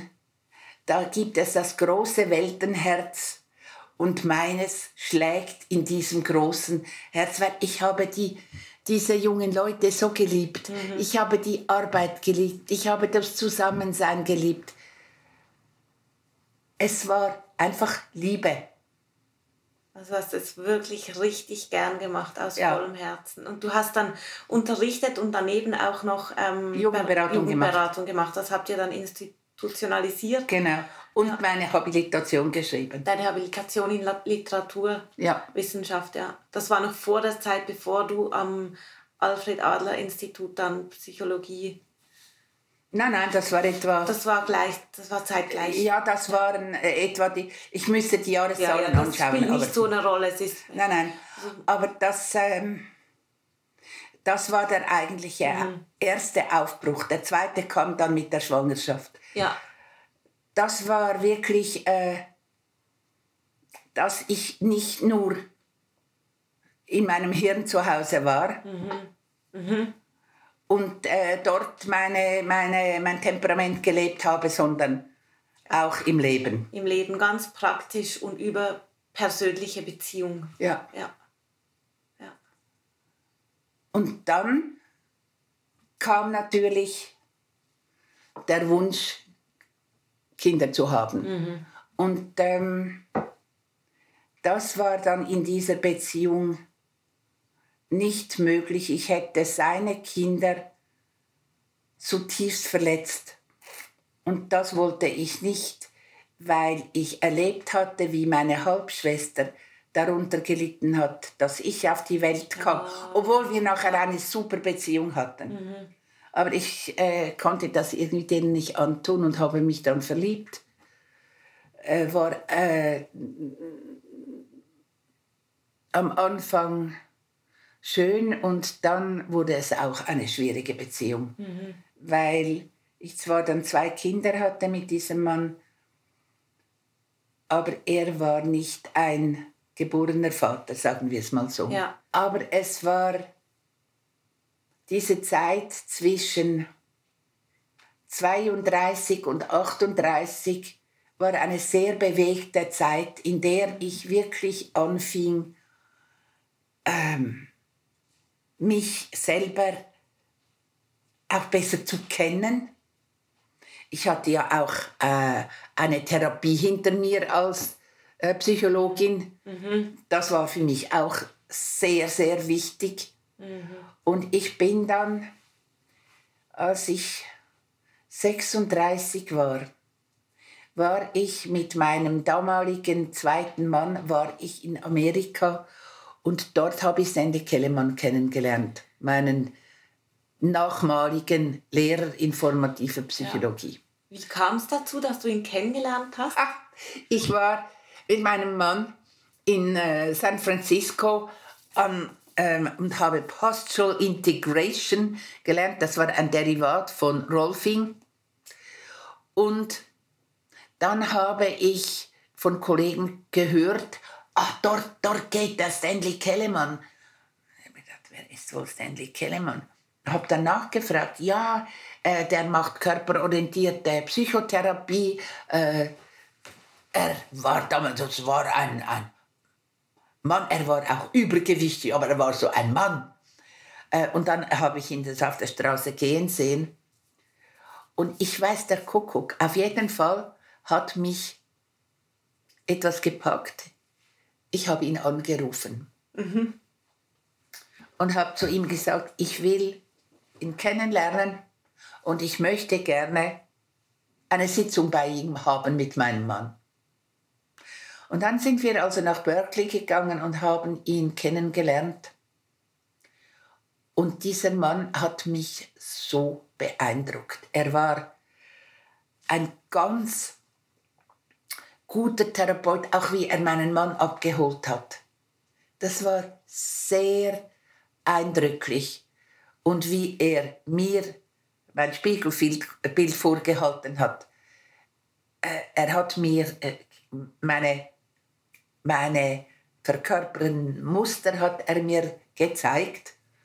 Und ich musste sagen, das eine war mit dem Kopf zur Seite geneigt. Ich bin ja nur ein kleines Mädchen. Also es ist jetzt etwas übertrieben, mhm. aber so hat er nicht gesagt, habe ich dann von. Und das andere ist so mit steifem Nacken. Ich nehme mich zusammen. Das waren so die Muster. Ja, hat ja deine leiblichen. Meine verkörperten, verkörperten Muster, Muster gespiegelt. Ja. ja. Und dann habe ich gesagt, ich möchte von ihm lernen. Da ich aber vorher bei einem Psychotherapeuten aus Berkeley war, der dann in Europa war, der ähm, einen zweifelhaften Ruf bei ihm und auch anderen hatte, hat er gesagt, ähm, das kannst du jetzt nicht. Du musst zuerst wissen, wie ich arbeite und hat dann mir einen Platz in einem europäischen Workshop im Schwarzwald vermittelt. Und so hat die Geschichte angefangen. Ja, dann hast du so begonnen, bei ihm zu lernen. Ja, und ja. das waren, es sind fast 40 Jahre, die ich mhm. dann mit ihm einen Weg gegangen ja. bin. Vielleicht ähm, könntest du an dieser Stelle kurz erzählen, ähm, die formative Psychotherapie oder Psychologie, das ist ja wirklich so ein, ein einzigartiges Konzept. Als ich im ersten Workshop saß, das ist ein guter Einstieg, um das zu erklären, ähm, habe ich zum Beispiel, und bei anderen war es nicht viel anders, gesagt, ja, in dieser und dieser Situation habe ich Angst. Und dann hat er mich gefragt, How do you do it? Wie machst du das? Und ich habe Bahnhof verstanden. Und habe gesagt, was will der von mir? Und habe dann irgendwie gesagt, die Angst überfällt mich. Ähm, ja, schon, aber du machst was. Was mache ich denn bloß? Also es war in diesem ersten Workshop hatte ich das Gefühl, bis gegen Ende, das ist kryptisch. Was will dieser Kerl? Ich kann so nachfühlen, so ging es mir am ersten Workshop am OIP, also am Zentrum für Form und Wandlung bei dir. Ich habe auch da gesessen und gedacht, so, hä, was? Wie tust du dich? Was ist denn das für eine Frage? Er hat angesprochen, dass wir uns zunächst unwillkürlich auf eine ganz bestimmte Art verkörpern. Also äh, wenn ich Angst habe, gehe ich in ein Stressmuster, äh, ich ziehe mich zusammen, äh, ich ziehe meinen Kopf ein zum Beispiel. wenn ich äh, sage, ich fühle mich unsicher oder ich schäme mich, ja, wie, wie machst du deine Scham? Also ich schrumpfe, ich ziehe mich in mir, in mich hinein, ich senke den Kopf und so weiter. Mhm. Und dann hat er eine Methode entwickelt dazu, wie kann man so ein Muster wieder abbauen? Wie kann man es ein Stück weit modifizieren? Wie kann man es ein Stück weit umgestalten. Mhm. Und klar gibt es da natürlich dann äh, einen äh, großen Hintergrund und seine, sein Konzept ist eines unter anderen, die auch hilfreich sind. Es war einfach für mich persönlich der Einstieg darein, ah, ich bin mir nicht mehr völlig ausgeliefert. Ich kann etwas tun. Und Sandy Kellerman hat die letzten Workshops seines, Le Workshops seines Lebens genannt, die Sommerworkshops, Taking Charge of Your Life. Und das ist der Punkt. Mhm. Das hat damit für mich angefangen, dass ich etwas davon begriffen habe. Und das ist ja nicht spezifisch weiblich, sondern ich habe das auch für meine weibliche Identität benutzen können. Mhm. Aber es ist ein übergeordnetes mhm. Konzept. Mhm. Aber für dich war es auf deinem Weg, Frau zu sein, ein ganz, ganz, ganz wichtiger Moment. Ja, äh, so ein paar Beispiele. Äh, eine Frage, wie mache ich mich klein?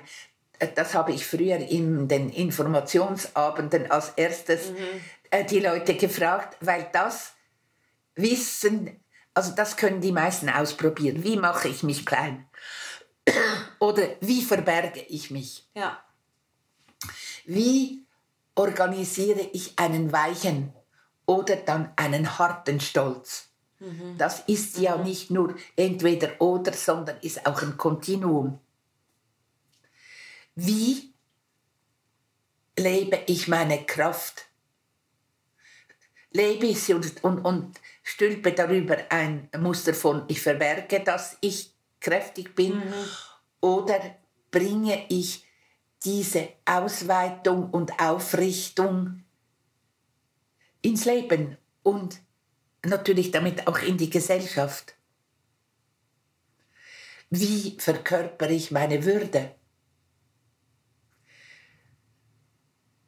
Oder etwas, was für Frauen auch äh, wichtig ist, für Männer aber auch ist, wie bilde ich eine Grenze? Mhm. Wie verkörper ich Halt, Stopp, nichts weiter? Wie verkörper ich, das ist mein Raum? Ja. Und nicht nur mental. Ja. Wie organisiere ich in mich hinunter zu sinken. Das ist während der Geburt etwas ganz Wichtiges. Mhm. Oder wie verkörper ich, ich bin tapfer. Beiße die Zähne zusammen, mhm. zum Beispiel. Und diese, dieses Lernen, ich habe ein mitgebrachtes Repertoire an Verhaltensmustern, ich habe dann vom verkörperten Lebensstil gesprochen, in Anlehnung an, mhm. an Alfred Adler. Lebensstil im Sinne eben von äh, wie der Stil eines Dichters, den man in seinen Werken daran erkennt, oder der Stil eines Musikers. Äh, wir können erkennen, das ist Beethoven, weil das sein Stil ist. Oder, ja. das, oder das ist Alban Berg ganz anders. Mhm. Also diese Vorstellung von Lebensstil und der Lebensstil als eine leibseelische Ganzheit, als wirklich, ähm, ich brauche manchmal einen Vergleich. Im Chinesischen gibt es, äh, ich habe das übrigens als kalligraphisches ähm, Bild in meinem Therapieraum hängen. Xing. Xing, wenn man das übersetzen will, äh, kommt man an seine Grenzen. Weil wir an ein Stück weit scheitern an unserem abendländischen ähm, Menschenbild. Xing ist, ich sage es auf Englisch, Heart and Mind, aber nicht additiv, sondern als Ganzes. Ja. ja. Und das können wir fast nicht denken, mhm. weil wir ein Trennungsmodell haben. Mhm. Hier der Körper, da der Geist. Und äh, wenn ich äh, einen der, der modernen Hirnforscher, den Gerhard, äh, Gerald Gerald Hüther. Nein, Gerhard Roth. Mm. Der äh, zitieren mag, der ähm, in, einem, in einer Sternstunde Philosophie gesagt hat, unser Modell von Materie und Geist, von Körper und Geist ist überholt. Wir sind, das war zwar ein Wort, was äh, Kellermann nicht gern hatte, aber wir sind eigentlich energetische Prozesse, weil die Umwandlung äh, von Materie in Energie, ich meine, das ist etwas, das äh, ist das berühmte, die berühmte Formel von Einstein. Und das, diese Ganzheit, die Kellemann immer wieder versucht hat, auf die verschiedenste Art und Weise im Englischen auszudrücken, deshalb ist es so schwer ihn zu übersetzen, das ist es, weil sein, seine Sprache ist ein Ringen um etwas, was damals völlig neu war. Mhm. Mhm. Und das war ja etwas, was mich mit ihm auch verbunden hat, die Liebe zur Sprache. Die Liebe zur Sprache, ja. ja. ja. Darüber haben wir sehr viel mhm. äh, auch gesprochen. Ja. ja, und das ist ja wirklich, also seine, ich finde seine Texte zu lesen im Englischen ist schon eine große Herausforderung. Einfach, das liegt dann wahrscheinlich eher an meinem Englisch. Ich Nein. spreche gut Englisch, aber es ist, aber die übersetzten Texte, das ist, also, das ist so schwierig, weil das dann ein doppeltes Ringen um die Sprache ist. Kellemann versucht, mit seinen Texten, mit der Sprache was zu erfassen, wofür wir einfach noch keine Sprache Eben. zur Verfügung haben und das dann noch auf Deutsch übersetzt. Ja. Nein, es ist doppelt schwierig. Du mhm. hast vollkommen recht. Und man scheitert daran auch. Ja. Man kann es nur, man kann sich nur annähern. Annähern und sich einlassen und dann gucken, was, wo, wo in ein, wo, wie es in Resonanz geht. Und was mir bei Kellermann immer ähm, hilft, so diese leibseelische Ganzheit ähm, zu verstehen ist so, ich finde das Wort, das hast auch, das ist, glaube ich, von dir geprägt, diese innerorganismische Kommunikation. Ich weiß schon bald nicht mehr, was er und was ich, also meine, wenn man sich über 40 Jahre damit befasst hat.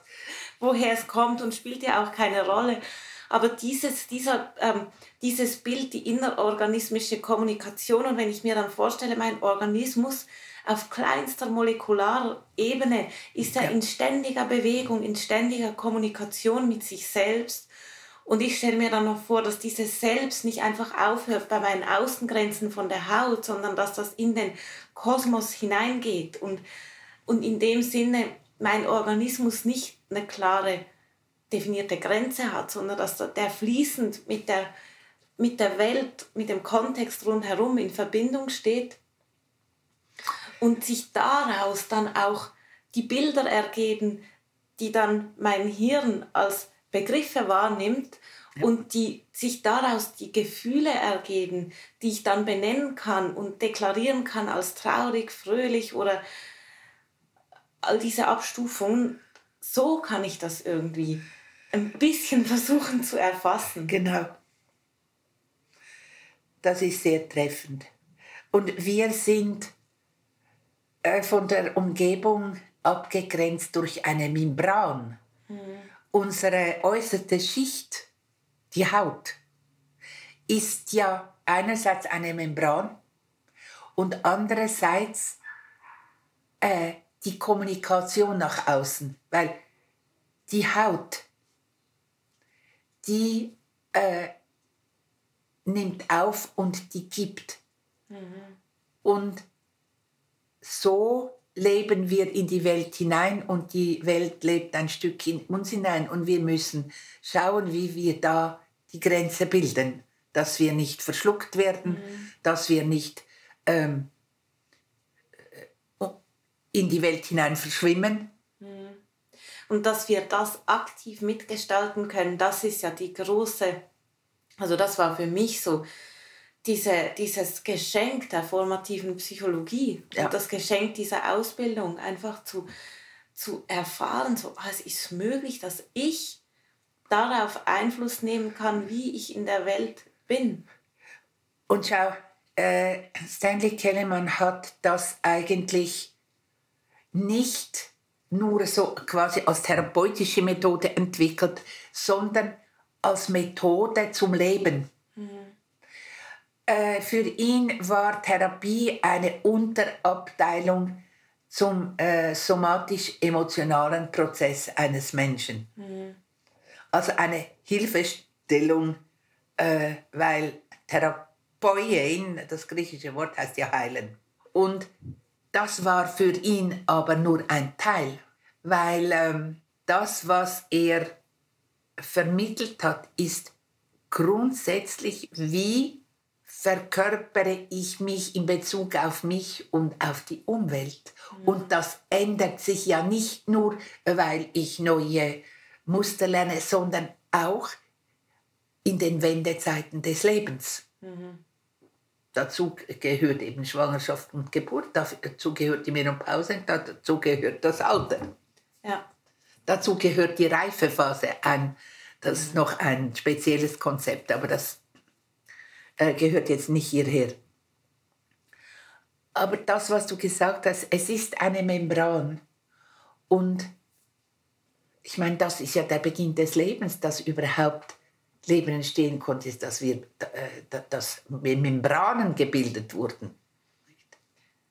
In der, im, im, also meinst du jetzt in der Embryonalphase, ja? Nein, ich meine generell. Aha, im, ja, in der, Leben überhaupt in der Entwicklung von Leben. Also die Frage, wie ist mhm. Leben überhaupt entstanden, mhm. da, darüber gibt es heute äh, viele gescheite Dokus. Und das, was du jetzt angesprochen hast, ist ja noch etwas anderes, was dazu gehört ähm, Kellemann nennt das die Selbstebenen. Äh, wir haben verschiedene Ebenen. Das ist ein Ganzes, aber es, dass es ein Ganzes ist, heißt ja nicht, dass es Schichten gibt. Mhm. Und eine Schicht ist das instinktive oder auch das biologische Selbst. Wir sind Biologie. Und das instinktive Selbst ähm, befasst sich mit dieser Biologie. Ich meine, wie, wie lebe ich Sexualität? Ähm, wie lebe ich die Beziehung zu meinem Kind? Wie äh, lebe ich Freundschaft? Also das, was aus dem Reich des Instinktiven der Biologie kommt, das, was unwillkürlich ist. Ich meine, wir müssen einem Befruchteten einig beibringen, wie es sich einnisten soll. Mhm.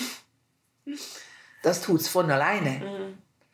Und wie sich unser Körper dann in der Schwangerschaft umgestalten soll, das müssen wir ihm auch nicht beibringen. Wie wir, äh, das ist auch etwas, was mich immer begleitet hat ähm, Kellermann hat immer wieder betont, Your body knows how to die. Also unsere leibliche Verfassung, die kennt das. Wir wissen, wie wir sterben. Es ist das Aufgeben unseres geformten Selbst unseres persönlichen Selbst, was uns so schwer fällt. Und dann, damit bin ich bei den nächsten beiden Ebenen. Äh, neben dem Sozi Sozi sozialen Selbst, äh, nein, neben dem instinktiven Selbst mhm. gibt es das soziale Selbst. Ja. Also das ist, äh, wie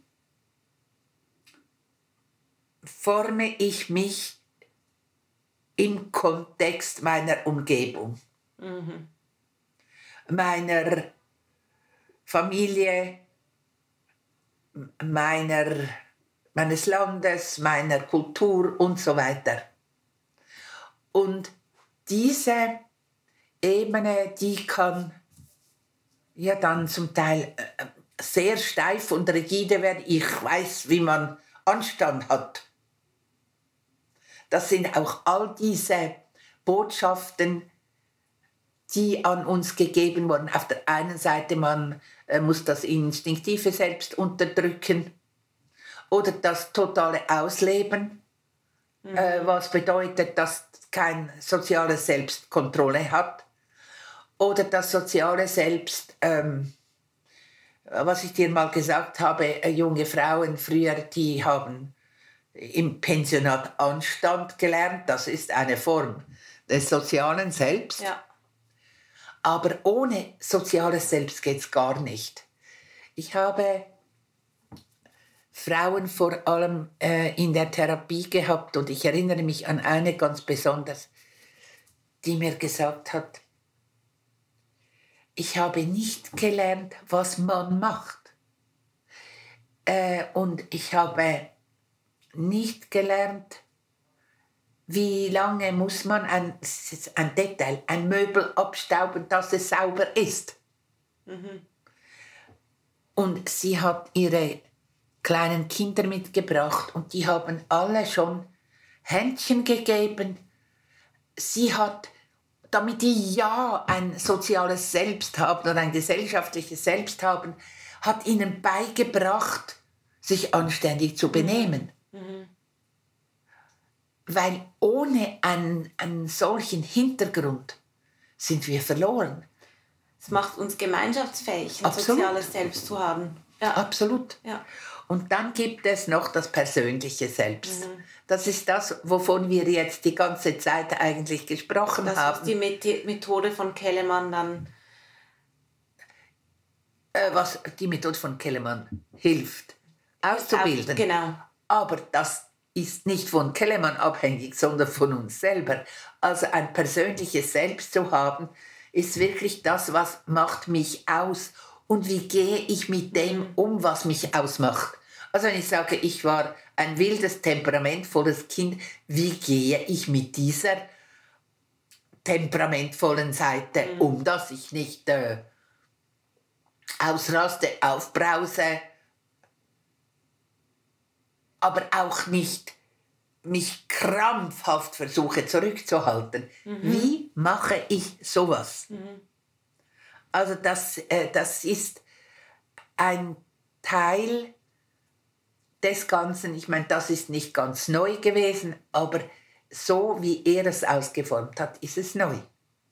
Ja, ich denke halt so mit der Möglichkeit, das wirklich auch so, also diese verkörperten Lebensmuster halt zu bearbeiten. Also ich habe einen Instinkt, der, der zum Beispiel eben eine unbändige Kraft, die kommt aus mir heraus und ich bin mir wegen dem sozialen Kontext, also diesem sozialen ähm, Selbst, dem gesellschaftlichen Selbst gewohnt, das dann auf eine gewisse Art zu unterdrücken.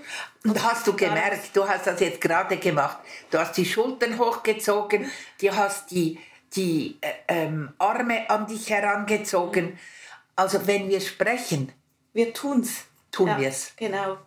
Und die ähm, Methode von Kellemann, die, die ermöglicht uns halt das, was wir tun, ähm, wie wir es tun, dass das bewusst wird und dass wir über diese bewusste Verkörperung unseres Lebensstils dann darauf Einfluss nehmen können und das, wie du vorhin gesagt hast, modifizieren können. Also auf der einen Seite ist das eine praktische Lebenshilfe, wenn man so will. Und auf der anderen Seite ist das ein philosophisches Konzept. Mhm. Es ist ein philosophisches Konzept und richtet sich ja wirklich ganz stark an, ähm, finde ich, spricht es diese, das persönlich, also diese, das persönliche Selbst eben an. Also das persönlich machen, dieses, also so das wirklich zu verstehen, ah, das bringe ich mit, das bringe ich mit und so habe ich mich mich angepasst, das habe ich daraus gemacht, abhängig auch vom Kontext und, ah, und wie will ich damit weitergehen?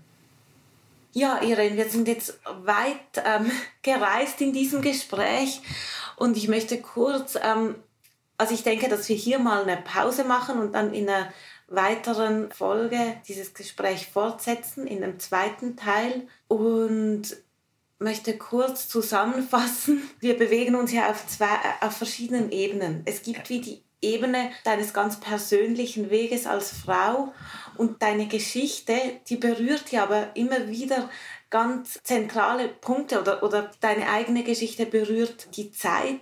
Die kollektive. Die kollektive Ebene, genau. Die Zeit, in der sie stattfindet. Du hast erzählt über deine Großmütter, über, über die Geschichte der Frau zu gewissen Zeiten. Und dann berührt deine persönliche Geschichte andere Persönlichkeiten, wie jetzt eben Kellemann. Und da haben wir jetzt länger darüber geredet, über, über das formative Verständnis der Psychologie des Menschen. Und ja, so wechseln wir ständig ein bisschen hin und her. Und das ist wunderschön. Und ich finde das schön, dass das Gespräch einfach so läuft. Und ich würde dann gern bei, dem, bei der Fortsetzung wieder einsteigen, hier bei deinem Zusammentreffen mit Kellemann in Berkeley. Und dann können wir von da aus dann weiterreisen in deiner Geschichte und all den Berührungspunkten. Und vor allem dann, ich meine, das kommt dann auch auf der privaten Ebene, äh, meine Zeit als Mutter mhm. und der Anfang von Großmutter sein, aber auch, und das ist mir so wichtig geworden, äh, Frauengeschichte mhm.